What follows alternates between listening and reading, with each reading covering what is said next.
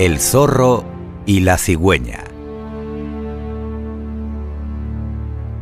Doña Cigüeña y Don Zorro solían verse de vez en cuando. Les gustaba hablar un rato y compartir historias. Pero al zorro, Doña Cigüeña le parecía demasiado presumida. Y un día pensó en gastarle una broma.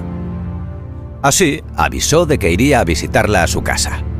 Y después de charlar un rato, le dijo, Es estupendo poder hablar contigo, cigüeña.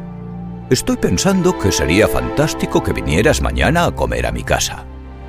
Ah, pues yo encantada, contestó la cigüeña. Y así quedaron en que doña cigüeña visitaría a don zorro al día siguiente. Doña cigüeña estaba muy contenta y acudió a comer con sus mejores galas a casa de don zorro. Allí estaba él, esperando con la mesa puesta y una suculenta sopa servida en dos platos grandes. El zorro disfrutó de la comida, lamiendo la sopa con la lengua.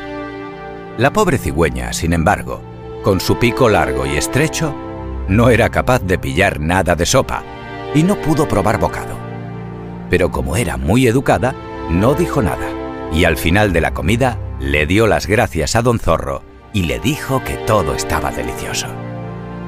Don Zorro reía para sus adentros muy contento de que le hubiera salido bien la broma y doña Cigüeña, antes de irse, invitó a don Zorro a comer al día siguiente en su casa como muestra de agradecimiento.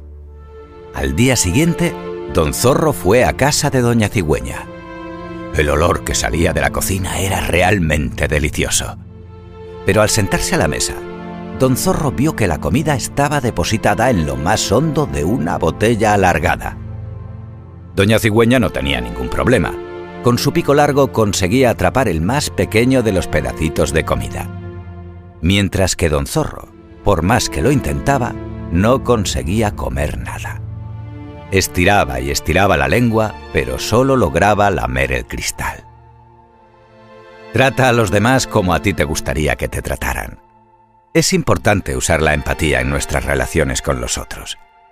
A veces hacemos bromas demasiado pesadas, Imagina por un momento que estás en el lugar de esa persona y piensa si a ti te gustaría recibir la misma broma.